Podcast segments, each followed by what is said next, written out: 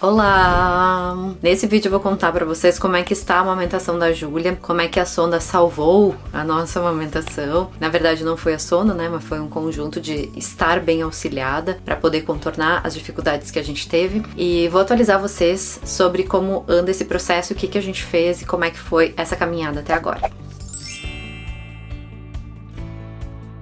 Então deixa eu começar falando que para quem não assistiu, tem um vídeo aqui no canal contando os inícios desses perrengues da amamentação em mais detalhes, para quem quiser entender o que, que aconteceu, como é que isso começou. Contei sobre a amamentação da Júlia, as dificuldades que a gente estava tendo lá quando ela tinha um mês e pouco, se eu não me engano, que foi quando a gente começou a tomar algumas atitudes que precisei, né, uh, tomar algumas atitudes. E depois eu não atualizei mais. Então, quem me acompanha no Instagram sabe que de tempos em tempos eu mostro ali a gente eu amamentando em alguma situação usando sondinha e tal mas eu não, não fiz mais um vídeo atualizando e muitas pessoas me pedem como é que foi, como é que é, como é que explica como é que faz com a sono. Então eu pensei, não, vou fazer um vídeo atualizando sobre toda a situação e mostrar para vocês que mesmo com muitas dificuldades, às vezes a gente consegue contornar, a gente consegue priorizar a amamentação, consegue levá-la por mais tempo. Que ter que dar fórmula, talvez em algum momento, pro bebê não quer dizer necessariamente o fim da amamentação, tá bom? Então vamos começar do começo. É, já falei que tem um vídeo aqui, quem quiser saber mais detalhes, tá lá no, come lá no outro vídeo, mas eu vou fazer um breve resumo do que eu falei no outro vídeo, dos motivos da gente começar e precisar introduzir fórmula. Júlia nasceu com quase um mês, ela não tinha ganhado quase nada de peso, ela tinha ganhado muito pouquinho, e aí a gente percebeu que tinha alguma coisa que não estava legal, apesar dela teoricamente parecer estar mamando bem. É, a gente foi investigar e viu que ela tinha língua presa, ela fez o corte da língua. Esperamos um pouco para ver se isso ia dar resultado nas mamadas. Enquanto isso, eu fui fazendo estímulos na produção de leite para ver se isso ia acarretar uma. Já estava fazendo mesmo antes do procedimento, né? Mesmo antes de um mês, com duas, três semanas de vida dela, eu já comecei a tentar estimular o peito para tentar aumentar minha produção de leite. E isso não estava dando resultado. O peso dela continuava, ela continuava sem ganhar peso, ganhava muito pouquinho. E aí a a gente resolveu entrar com a forma para complementar a amamentação, porque minha produção de leite não estava sendo suficiente para o que ela precisava. No outro vídeo eu também expliquei por que, que a gente optou, e claro que isso eu fiz com consultora de amamentação me acompanhando e vendo o meu caso, para o cenário todo que estava entrar com fórmula com sonda. Em alguns casos vai ser isso recomendado, em alguns outros não vai ser, então antes de, de as pessoas acharem que isso é solução para todas as pessoas, é, procurem consultores de amamentação, procurem é, médicos ou especialistas em amamentação que possam te recomendar para ver qual é a melhor,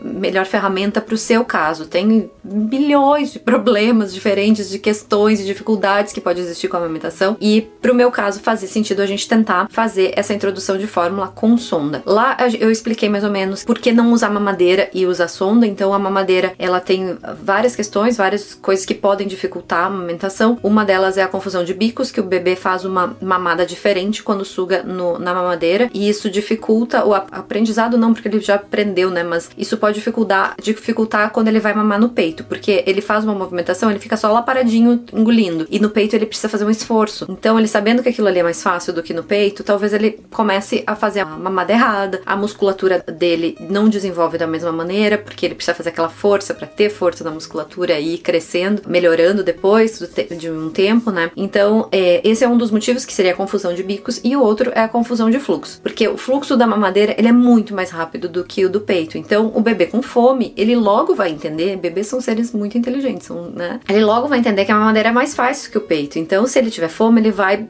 buscar mamadeira. Com a história da sonda, a gente tira a confusão de bicos, porque o bebê continua no peito, então ele continua ali succionando da mesma maneira e ele tá estimulando o peito para produzir mais leite. Estímulo é o principal para a gente fazer o, o, leite ser produzido no, no seio. Além disso, a confusão de fluxo, ela pode existir, isso eu deixo deixar bem claro, porque o fluxo vai ser maior com a sonda do que sem a sonda, mas ela não é tão grande quanto a mamadeira. E da mesma maneira, o bebê não tá querendo ir para fora do peito, que é o caso da mamadeira, né? Então ele tá ali ele continua ali. Pode acontecer essa confusão de fluxos e isso pode ser uma, uma questão que pode prejudicar a amamentação também. Então é uma questão que precisa ser levada em consideração quando se introduz a sonda. Não é uma coisa assim, simplesmente introduz porque vai ajudar o bebê ou qualquer coisa assim. Então tem que tomar bastante cuidado com isso também, tá? Para reduzir isso, a gente usa uma sonda muito fininha. Usei desde o início, testei mais de uma. Algumas não foram tão legais porque o fluxo era muito rápido. Se for o caso das, das que vocês têm aí, vale tentar fazer um nozinho no fiozinho da própria sonda. Eu tenho uma aqui pra mostrar pra vocês. Ó. A sonda tá aqui, dá pra fazer um nozinho assim, ó. Um ou mais. Isso ajuda a reduzir o fluxo de leite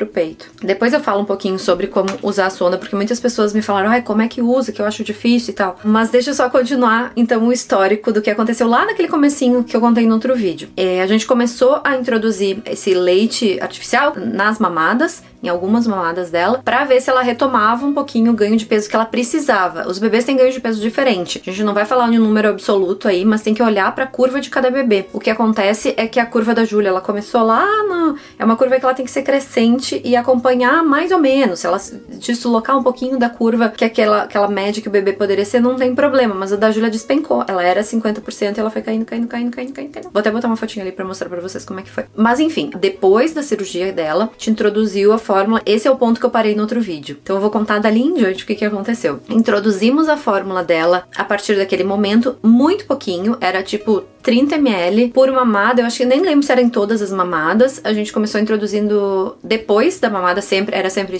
massagem antes da, da para ajudar a liberar o leite, mamada e depois da mamada, depois que eu via que ela tava ali já não tava muito relaxada e tal, eu colocava a sonda para ela mamar, que no começo 30 ml, às vezes um pouquinho mais que isso, ela nem queria tomar mais que isso, porque o estômago do bebê é muito pequenininho ainda, né? Então eu senti um pouco assim de não dar muito, porque se ela tivesse fome, ela ia ter fome mais cedo na próxima mamada. Eu nunca dei menos de 3 horas entre uma mamada e outra para dar sonda para ela, porque se ela quisesse mamar, ela mamava o leite do meu próprio peito. E a gente foi acompanhando de acordo com como eu sentia que ela tinha fome ou não tinha fome. Isso é muito sutil, né? De, é, vai de bebê para bebê, a mãe tem que observar muito. Não é todo choro que é fome, então a gente tem que ir aprendendo isso. Mas eu acho que eu tenho uma sensibilidade bem, bem boa, assim. Eu conseguia observar bem quando eu achava que era fome e quando eu achava que não era. Então, mas nunca dei mais perto do que de 3 em 3 horas. Quando eu via que ela ficava, começava a ficar com fome um pouco mais cedo, eu comecei a me antenar e pensava, ah, acho que ela precisa um pouquinho mais de, de fórmula, porque ela não tá aguentando mais as 3 horas. Então a gente foi aos pouquinhos aumentando essas quantidades de fórmula, porque ela também vai crescendo e vai precisando de mais leite. E a minha produção de leite, quando eu tô dando fórmula, ela também tende a cair. Então é um cuidado que as pessoas precisam ter quando estão introduzindo fórmula, complementando mamada. Então não é uma coisa simplesmente, ah, vou fazer e vai resolver todos os meus problemas. Não, às vezes pode ocasionar novos problemas. Então por isso é importante ter um acompanhamento de consultora, de especialista aí na amamentação para ir te guiando nesse processo.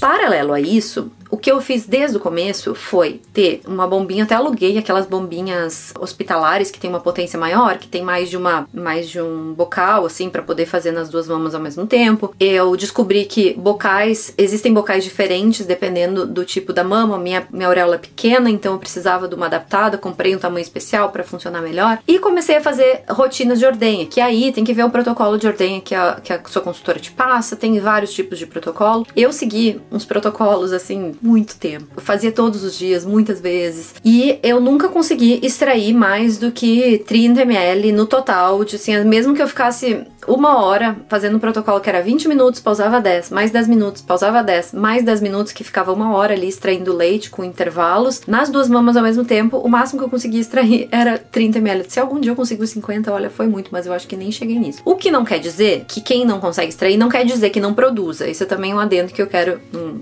parênteses que eu quero frisar, tá? Mas eu, eu só queria ressaltar isso, que muitas pessoas me perguntaram, ai, ah, mas e por que que tu não extraía leite e usava teu próprio leite para colocar na sonda? Então, esse leite que eu consegui extrair, que era muito pouquinho, eu usava. Primeiro, eu sempre usava o leite que eu tinha, que eu conseguia tirar de extração, e depois, por último, eu dava fórmula quando eu não tinha mais esse leite. Mas eu não tinha muito leite estocado porque eu não conseguia tirar muita coisa. E aí eu fiquei mantendo essa acompanhamento de peso dela, essa rotina com a fórmula, ao mesmo tempo das mamadas, aí algumas vezes por dia. Também fiz essa rotina de ordenha por um bom tempo, tomei galactogogos, essas coisas de tintura de algodoeiro, não sei o que, que tudo que pode ajudar, tava tomando. Tava tomando tudo que pode. Tava comendo muito, eu até engordei nesse período porque eu tava assim, ai não, meu Deus, eu não posso não ter energia para sabe? Sabe quando a pessoa entra numa noia assim de que, meu Deus, eu preciso produzir leite, preciso produzir leite. E ao mesmo tempo, tava acompanhando ali o ganho de peso dela, mas tava tranquila pelo menos porque ela tava solucionada. E eu já contei num outro vídeo, tem um vídeo aqui para quem quiser, vou deixar o link também de quem quiser assistir o vídeo da amamentação da Alice, que a Alice também eu tive esse problema, um problema bem parecido, foi muito tenso. É, ela chegou a perder peso dos 4 por 5 meses, se eu não me engano, e eu prometi para mim mesma que a Júlia não ia perder peso, que isso não ia acontecer com ela, que eu não ia deixar chegar naquele ponto, que eu ia, se precisasse dar fórmula, eu ia dar bem antes. Então aconteceu de novo e eu, felizmente, antes de, de, de chegar nesse ponto crítico, assim, eu, eu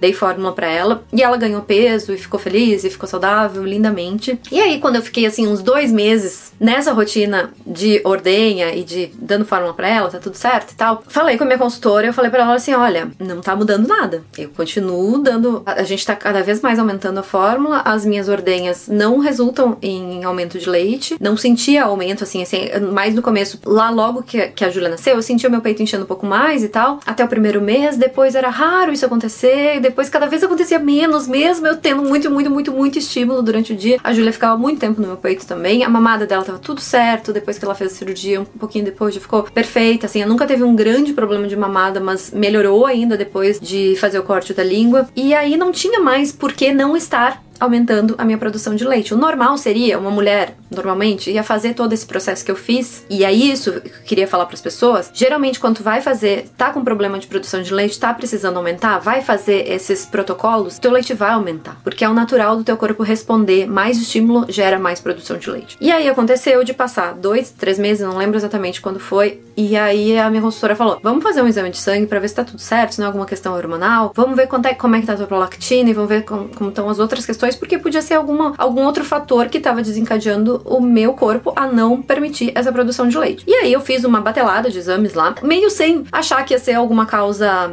de algum hormônio, alguma coisa assim, porque na época da lista eu também fiz um monte de batelada de exame não, não foi identificado nada, tava tudo normal. E aí fiz lá e aí deu. Tava com uma pequena alteração na tireoide, que poderia até ter um impacto na produção de leite, mas de acordo, eu conversei depois com o endocrinologista, ele falou: ah, isso aqui poderia ajudar a impactar, mas não justifica igual que nesses resultados de exames a minha prolactina estava muito baixa. Mas assim, muito baixa mesmo. Ela tava. Uma pessoa amamentando ali, eu devia estar com 5 meses da Júlia. Eu não lembro exatamente os números, tá? Eu vou chutar uma ordem de grandeza só para vocês terem uma ideia. Digamos que a minha prolactina devia estar de 50 a 100 e o resultado dela era tipo 6. Era de uma pessoa que não amamentava, na verdade. Era um, seria um range normal de prolactina, mas de uma pessoa que não amamenta. E aí, ficou muito claro por que todos os estímulos e tudo que a gente fazia não resultava em aumento de produção de leite, porque na verdade a prolactina estava muito baixa. Eu fiz no protocolo certinho, assim, de uh, duas horas, acho, depois da mamada e depois de 10 minutos para ver quanto que melhorava na injeção. Ela quase dobrava depois da, do início da produção de leite, da injeção de leite de uma mamada, né? Que era,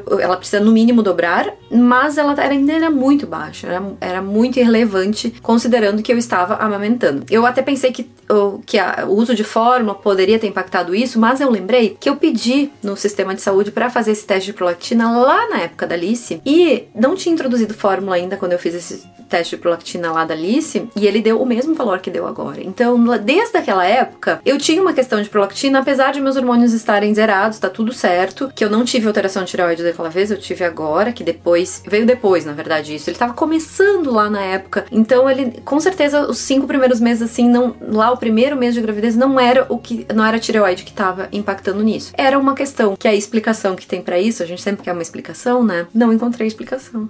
Eu fui na literatura, eu pesquisei muito, a minha consultora pesquisou, levou para outras consultoras, é, falei com o endocrinologista. O fato é que não se pesquisa muito quando uma mãe não consegue amamentar por algum, algum motivo. Algumas coisas são pesquisadas, mas algumas outras simplesmente pode ser muito raro de acontecer isso, de a prolactina ser muito baixa. E o que se faz geralmente? Ah, não um grande problema, você não consegue amamentar, não é uma questão de saúde, sim, que precisa, da saúde da mãe, né? Que precisa de intervenção e tal. O que, que se faz? Ah, se dá fórmula pro bebê, é mais uma mãe que não conseguiu amamentar, assim como tem muitas que não conseguem por diversos fatores, e não se investiga isso. E aí a minha consultora até ficou com uma suspeita de que pudesse ter uma, ser uma síndrome de. Ai, eu sou péssima pra nomes, gente. Síndrome de alguma coisa, eu vou escrever aí, tá? Que eu não vou lembrar agora. Que é uma, uma consequência que dá de uma lesão na hipófise quando a mãe tem uma hemorragia no parto. Eu tive uma hemorragia no parto da Alice, então a suspeita ela falou: ah, será que não é isso? Só porque, assim, não se encontra explicação, então poderia ser uma explicação. Eu pesquisei um pouco os artigos que tinha sobre isso e não parecia ser o caso, porque quando há uma lesão na hipófise, geralmente acontecem outros tipos de alterações juntas. Mas, por via das dúvidas, quando eu conversei com o endocrinologista até para consultar essa alteração de tireoide, eu fiz vários questionamentos para ele e ele me veio com essa informação também. Ele falou: olha, se tivesse sido esse tipo de síndrome de Schrennen, ah, Schengen, Schengen, ai gente, eu não vou tentar porque vai ficar pior. É, se fosse esse caso dessa, de ser causado pela hemorragia, a gente teria estaria vendo outras alterações hormonais, alterações em outros hormônios. A prolactina seria mais um deles, não seria o único. E a gente tá vendo que não tem outras, outras questões aqui, então não acho que seja o caso. Ele, até perguntei se não poderia ser, sei lá, um adenoma na hipófise, e ele falou que também não é o caso, porque isso aumenta a prolactina. Tem pessoas que têm situações de hiperlactação, às vezes até mesmo sem estarem, sem estarem amamentando, né? E às vezes é por causa de algum tumor, adenoma, alguma coisa assim que tá ali pressionando, mas isso causa um aumento de lactação, não uma diminuição na prolactina. Então ele falou que não tem muita explicação também, ele também me disse, ó, não tem, não tem como saber qual o motivo. E isso não é um problema para tua vida, ele só é um problema para, né, tu amamentar, pelo menos é em volumes suficientes. E aí, uh, o que, que poderia ser feito no meu caso, além do que eu já estava fazendo, claro, que era complementar a amamentação. Antes de eu consultar endocrinologista, a minha consultora já me falou, tá? A Júlia tá quase seis meses. Ela me falou que teria alternativa de eh, remédios que não são específicos para lactação, eles são para enjoo geralmente, mas que eles têm como efeito colateral o aumento da prolactina e consequentemente o aumento de lactação. E aí elas me indicou, né, se, se eu quisesse, era para consultar, lógico, médico para ter acompanhamento do médico com isso, mas que era uma alternativa para eu seguir amamentando e tentar voltar a amamentar exclusivo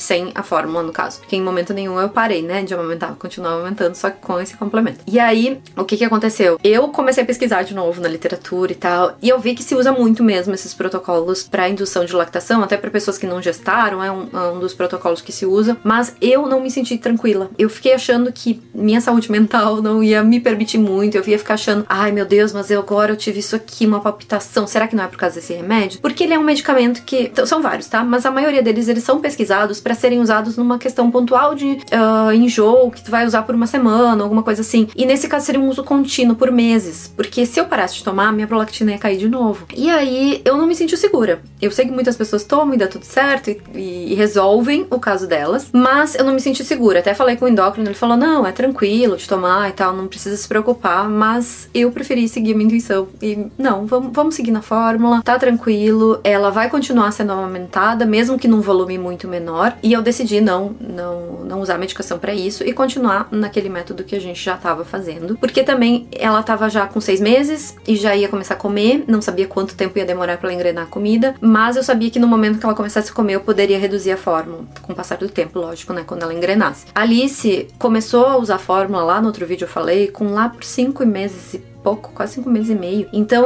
quando ela começou a comer, a Alice já comia muito desde o começo, eu já consegui reduzir a fórmula e com sete meses ela já não, não tomava mais fórmula, né? Mas eu não sabia como é que ia ser com a Júlia. O que, que aconteceu? A Júlia demorou um pouquinho mais para começar a comer mais, então a gente seguiu, né, nessa, nessa função de, de fórmula por causa dessas decisões. E hoje eu penso que, nossa, que bom que eu fiz isso, porque eu já falei lá no Insta, mas eu vou aproveitar esse vídeo para falar isso aqui. Eu tive hipertiroidismo e depois hipotiroidismo pós-gestacional, que foi aquele comecinho de alteração de, de tireoide lá com cinco meses, ele piorou. Com sete meses da Júlia, ele tava. Eu tava com hipertiroidismo. Tava bem alterada a minha tireoide. E eu comecei a ter sintomas. Por exemplo, eu comecei a ter palpitações, eu comecei a ter insônia. Se eu tivesse tomando uma medicação que pudesse ter isso de efeito colateral, eu já ia começar a achar que é a medicação, que tá alterando alguma batida no meu coração, qualquer coisa assim que eu me conheço. Então eu fiquei mais tranquila assim, sabendo que, né, não, tá tudo certo. Se tem alguma alteração, alguma coisa que eu possa investigar independente de medicação. E aí investiguei esse hipertiroidismo e era isso mesmo. Meu médico, esse endócrino, fez acompanhamento comigo, fez alguns exames lá para ver se isso seria permanente ou se poderia ainda ser só pós-gestacional. O que, que ele me explicou?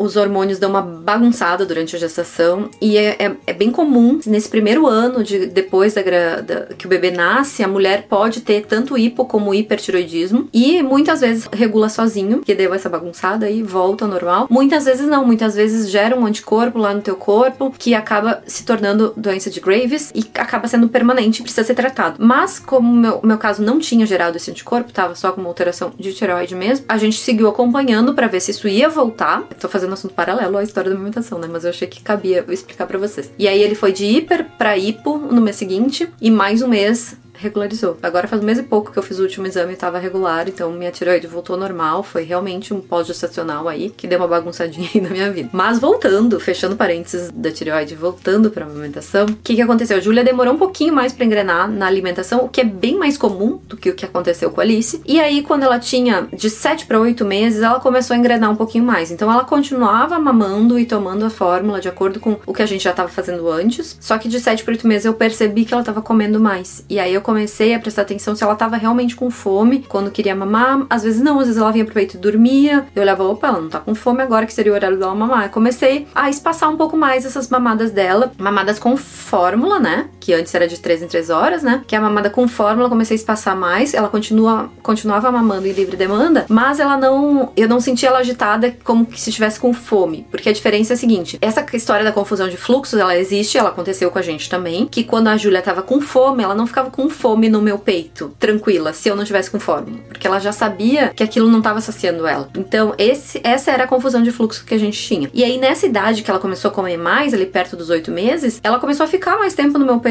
ou ficar um pouquinho no meu peito e relaxar, mesmo quando seria o horário dela, dela tomar a fórmula. E aí, como ela ficava tranquila, às vezes eu deixava, espaça, comecei a espaçar um pouco, começou a criar uma nova rotina de menos mamadas com fórmula durante o dia e foi aos pouquinhos. Eu e o Schiller sentindo assim, ó, ela comeu muito agora, eu acho que não faz sentido dar fórmula para ela agora, né? Vamos, vamos esperar. E a gente começou a ir sentindo isso e tirando uma mamada por dia. Ela, sei lá, fazia cinco mamadas com fórmula por dia, passou para quatro, passou para três. Quando a gente viu, ela só tava mamando logo que acorda. Isso foi, eu acho que perto de oito para nove meses. Acho que quando a gente foi pra Grécia, ela tava com oito meses, nem nove. Não, acho que ela ainda tava com três, mas a gente logo tirou a, a mamada do meio do dia. Ela fazia logo que acorda no meio do dia e na hora de dormir. E aí ela engrenou comendo mais, a gente tirou essa do meio do dia, ela não sente falta. A gente continua assim. Hoje ela tá com 10 meses, quase 11. Ela faz 11 essa semana, né? Então até o vídeo pro ar ela vai estar tá com 11. Ela tá tomando fórmula na mamada, a mama 500 vezes por dia, né? Mas a, a fórmula na mamada, ela tá quando ela acorda, porque até a gente levantar e tomar, fazer o café da manhã,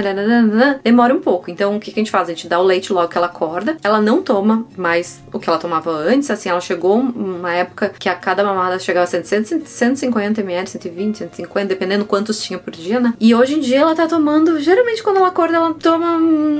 Tô olhando pra mamadeira aqui pra ver quanto que ela toma, mais ou menos. 50, 80 ml no máximo. Raramente ela toma uma mamadeira maior. Falo mamadeira porque eu faço a medida na mamadeira, né? Não, ela não toma no bico da mamadeira. E ela toma um pouquinho assim só para tirar o desespero logo de, de, ela que ela acordou, ela toma uns 50, 80 ml. E aí a gente toma café da manhã uma hora e pouco depois, que a gente vai lá, cozinha, né? E coloca ela na mesinha dela, toma o café da manhã, segue as refeições ao longo do dia sem nada. Na hora de dormir, ela mama para relaxar. E aí, dependendo como ela jantou, ela mama um pouquinho ou ela mama um pouquinho mais. Mama toma fórmula ali um pouquinho, um pouquinho, um pouquinho menos. A ideia é que com o passar do tempo a gente tire mesmo essas mamadas logo de manhã cedo e à noite, mas por enquanto eu acho que ela ainda precisa um pouquinho disso. Na hora de dormir, por exemplo, tem vezes que ela, ela janta ali pelas seis e pouco, sete e meia, oito a gente tá indo deitar, dormir. E aí se ela jantou bem, eu já vejo que ela chega pro peito, às vezes ela nem precisa dessa mamada. Às vezes ela mama uns 30 ml e dorme. E às vezes, se ela jantou pouco, ela precisa mamar um pouco mais, ela precisa um pouco mais desse leite. Então ele tá, a gente tá jogando aí de acordo acordo com como ela precisa. E a tendência é que com o passar do tempo ela precise menos disso e a gente se ajuste aí no nosso na nossa rotina para que ela volte a ficar só no peito sem esse leite complementar e na alimentação dela que ela faz de comida o dia inteiro, que é o que mais nutre na verdade hoje ela, é essa comida, né? O leite do meu peito, ele é um volume desde muito tempo, ele é um volume muito pequeno, mas muito pequeno não é irrelevante. Eu acho que quando a gente vê muito falar dos benefícios da amamentação, muito se fala de que ai, tem que ser amamentação exclusiva exclusiva, só isso que importa, e a gente perde um pouco a noção de que, mesmo que não seja exclusiva, qualquer amamentação é importante. A amamentação ela, ela é preciosa, ela tem muitos, muitos, muitos benefícios para o bebê, inclusive para a mãe também. E se a gente conseguir manter, mesmo que seja mista, que foi o nosso caso, que a gente precisou fazer essa amamentação mista, mesmo que seja com, com toda essa trabalheira que for, é um benefício muito grande. Então, mesmo que o volume de leite ali, sei lá quanto de leite eu produzo, não sei, não, eu não consigo mensurar, mas que seja, sei lá, 100, 200 ml por dia, gente, isso já é maravilhoso pro bebê, porque tem anticorpos ali para ele, tem essa conexão que ela tem a, essa força da musculatura do bebê de que ele tá fazendo ali, que ajuda a desenvolver toda essa, essa parte oral da criança. Então, aí as pessoas me perguntam: "Ah, mas não va vale a pena todo esse trabalho?" Lá no Insta me perguntaram umas vezes, eu respondi que a amamentação ela não é só ser exclusiva e ser o volume todo de leite que precisa, que o bebê precisa. Se você tiver condições e puder e conseguir, maravilhoso. O, o leite materno, a amamentação é o melhor alimento que o seu bebê pode ter, não só alimento, mas é, é também esse desenvolvimento muscular todo que ele vai ter pela movimentação que está fazendo. Tem inúmeros benefícios para a saúde da mãe, é muito benéfico também, reduz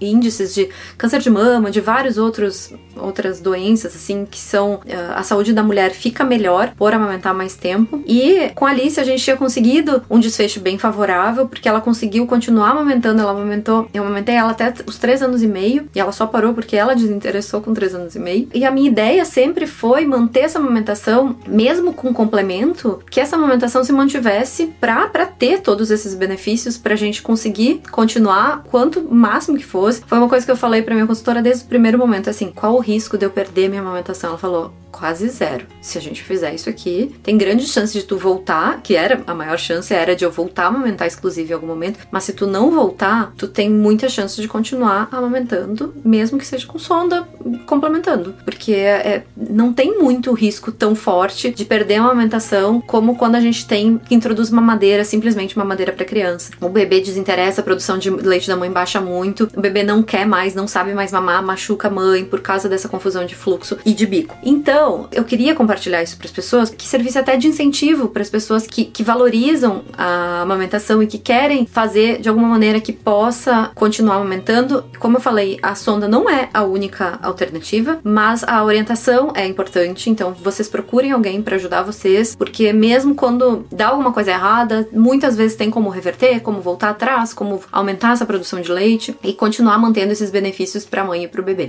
Eu queria só mostrar para vocês na prática, antes de encerrar o vídeo, como é que é, porque muitas mães me perguntaram, tá? É, lá no Instagram, toda vez que eu mostro as pessoas como é que tu faz, é? existem alguns sisteminhas de translactação, relactação. Uh, relactação é quando usa o próprio leite que, que é extraído para colocar na sonda pro bebê tomar o próprio leite da mãe. Se vocês conseguirem fazer isso, maravilha, que é o melhor cenário. Quando é a fórmula que a gente usa, que foi o meu caso na maioria do tempo, né? É, se chama translactação. Então vocês podem, se vocês pesquisarem, vocês vão ver que tem uns sisteminhas assim, até de pendurar no pescoço e tal. Acho que a dela tem um mais famoso, mas tem outras marcas também. Eu nunca usei aquele lá, mas eu já vi mães me falando que às vezes ele fica meio. O fluxo é meio alto, mas aí tem toda essa estratégia de, de fazer o nozinho. O que, que a gente tentou desde o início foram essas sondas, que são sondas de alimentação, não sei quanto vai dar pra ver nesse vídeo. São sondas de alimentação FR4. Era isso que eu comprava, eu acho. E essa aqui que eu consegui, ela é de uma marca brasileira. elas vieram do Brasil. Ela se chama Mamatuti.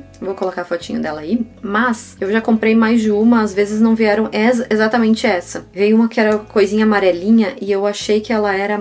O fluxo era maior. Eu gostei dessa aqui. Essa aqui eu não preciso botar nada, não preciso fazer nada, não preciso fazer nada e ela vem um fluxo lento. E aí o bebê demora para conseguir amamentar. Isso também é, eu esqueci de falar, mas ele tem mais tempo de perceber a saciedade e não querer mais mamar quando o fluxo é um pouco menor, sabe? Quando o fluxo é muito rápido, às vezes toma, na mamadeira acontece isso, né? E às vezes acaba tomando mais do que precisa. E a gente fez esse esquema assim, ó, de uma mamadeira normal dessas. É, tem duas marcas que eu já usei e que tem isso aqui, tá? Não são todas, mas muitas delas têm um buraquinho aqui, que na verdade ele, é pra, ele é pra liberar o ar, pra não aumentar tanta pressão dentro quando tá tomando uma madeira. E o que que a gente faz? A gente coloca a sondinha nesse buraquinho e puxa ela aqui.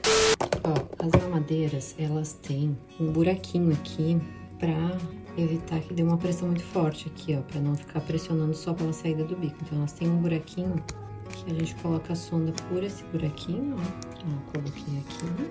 E aí a sonda fica ali dentro, isso aqui vai na boquinha dela, quando ela estiver mamando, né? E isso aqui fica dentro da mamadeira com leite. O bom disso aqui é que ele fica, ó, ele fica ele sai um pouquinho sem empurrar, mas ele não fica super soltando, assim, eu tenho que fazer uma força para puxar. Aquele outro que é verdinho já e que tem um buraquinho, o buraquinho é muito folgado pra sonda e ele sai muito fácil. Eu só faço assim ele sai. Esse aqui fica mais firmezinho, e aí, mas ele não chega a apertar, a, a fechar a sonda.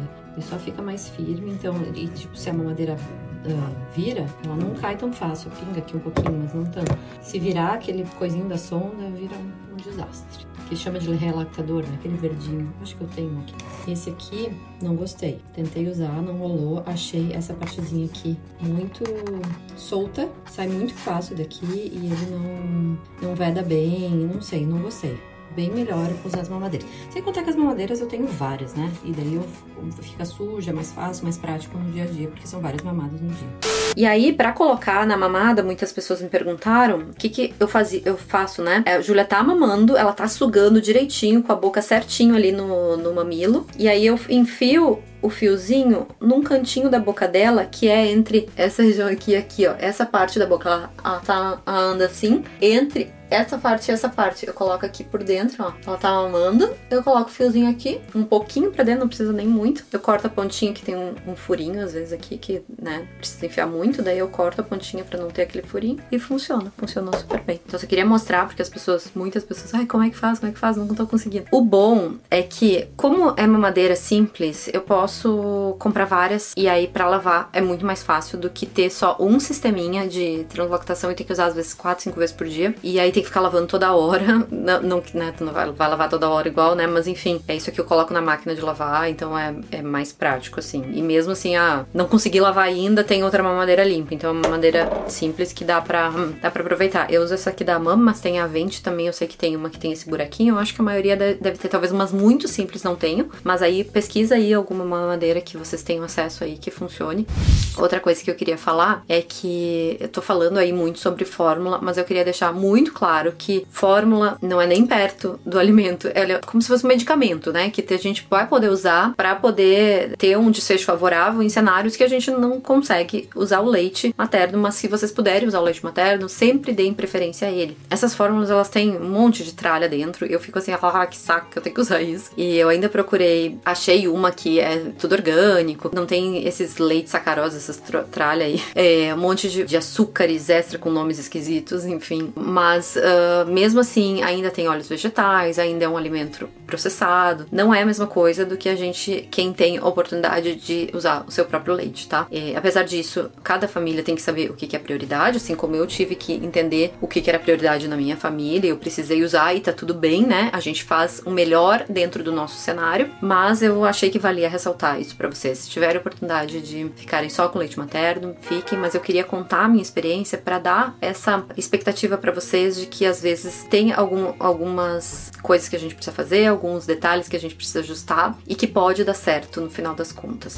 Outras pessoas me perguntaram também como é que eu fazia quando ia pra rua, né? Porque quando eu comecei a fazer essa função toda, eu pensei, meu Deus do céu, como é que eu vou ir pra rua com todas essas tralhas e tal? E aí, eu queria dizer que com o tempo a gente se ajusta, porque eu já levava os potinhos, um potinho com a colherinha dosadora da fórmula dentro da mochila, acho que quem da fórmula já deve fazer esses esquemas. E aí eu levava junto já água, quente, uma água fria para poder misturar certinho, as mamadeiras, levava a sondinha junto, parava num lugar, amamentava, colocava a sonda ali, era isso. A gente depois parece pior, eu acho, na nossa cabeça do que quando a gente faz. Então é uma questão de organização, na verdade, de planejamento na hora de sair, mas que funciona, dá para fazer. E outra coisa que eu queria falar é que hoje eu vendo a Júlia com 10 meses, quase 11 meses, né? Daqui a pouquinho tá fazendo um ano, quase não precisando de fórmula, comendo super bem e ao mesmo tempo querendo mamar muitas vezes por dia, sem ficar recusando porque, porque não tem um fluxo muito grande, porque ela entendeu que o leite ali é o conforto dela, um pouquinho de leite. Vendo ela continuar mamando, me deixa muito feliz e muito tranquila de ter tomado essa decisão de continuar. Na verdade, eu nunca cogitei não continuar, porque a, a amamentação sempre foi a minha prioridade, apesar das dificuldades. Sempre coloquei isso assim como prioridade máxima. Então sempre foi, ah, se eu tiver dificuldade, beleza, eu encaro, porque a amamentação eu vou dar um jeito de conseguir. É, é muito gratificante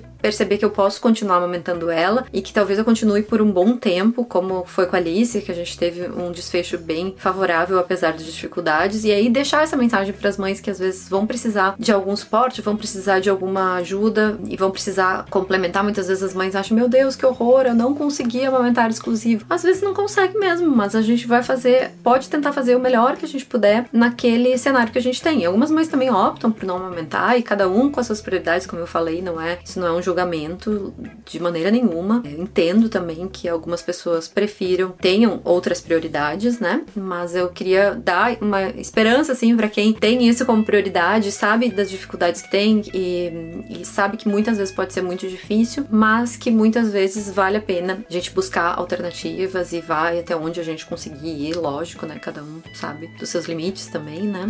E eu queria compartilhar que pra gente tá sendo muito prazeroso, assim, poder enxergar esse resultado dela ainda tá mamando hoje e de não ter previsão aí de quando parar. Já aproveito para dizer que até quando pretende amamentar, sempre me perguntaram da Alice, imagino que muita gente quer saber, não tenho previsão. Enquanto a Júlia quiser e eu estiver feliz amamentando, seguiremos amamentando. E é isso. Espero, assim, que tenha ficado mais claro agora como é que. Uh, falei bastante, né? Mas como foi, assim, as nossas dificuldades e o nosso cenário. Espero que inspire aí outras mães que talvez tenham algumas dificuldades parecidas e mesmo que não sejam parecidas, a procurarem alguma ajuda de alguém que consiga orientá-las melhor pra gente estar tá conseguindo desfechos bons aí que nem a gente teve, tá bom? Se ficaram com alguma dúvida, perguntem. Se eu esqueci alguma coisa, tento responder nos comentários ou respondo lá no Insta se ficou faltando alguma informação, mas eu acho que eu consegui cobrir basicamente tudo do que eu tinha para falar sobre esse assunto agora. Se gostaram do vídeo, não se esqueça de se inscrever no canal e a gente se vê no próximo vídeo. Um beijo!